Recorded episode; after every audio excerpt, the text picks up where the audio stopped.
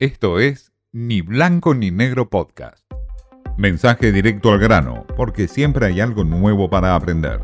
Con Martín Di Natale. Si se mide por los resultados, el viaje de Alberto Fernández claramente fue un viaje al escape.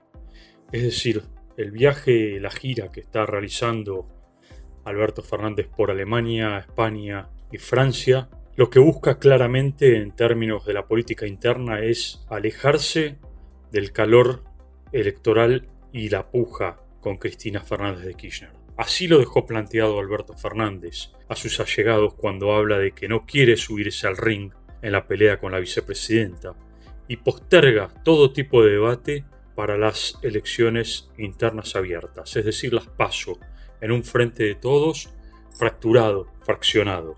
En términos de diplomacia y política exterior, tampoco hay demasiados resultados y parece ser que este viaje de Alberto Fernández también sirvió para el escape. Los resultados concretos no están a la vista. En España apenas pudo plantear al presidente Sánchez una propuesta para vender alimentos o energía que aún no se sabe si concretamente puede abastecer lo que produce la Argentina para el faltante en Europa por la crisis que hay entre la guerra de Rusia y Ucrania. Más allá de eso, en Alemania se le reclama por sanciones económicas a Rusia, cosa que Alberto Fernández se niega, porque claro está, es un aliado o fue socio en algún momento de Vladimir Putin.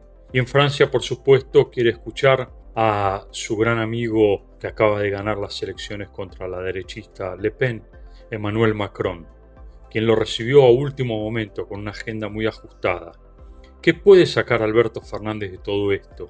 De una gira que solo sirve para el escape, que no logra demasiados frutos en términos de diplomacia o de economía internacional para la Argentina, más allá de un escape a la interna local, a la comidilla, a la puja, salir de afuera en una semana muy complicada para la Argentina, índices de inflación elevados, un nivel de tarifas que van a aumento con la propuesta que plantea el ministro Martín Guzmán y todo lo que tiene que ver con la Argentina, por supuesto. Pero Alberto Fernández está lejos hoy de la Argentina.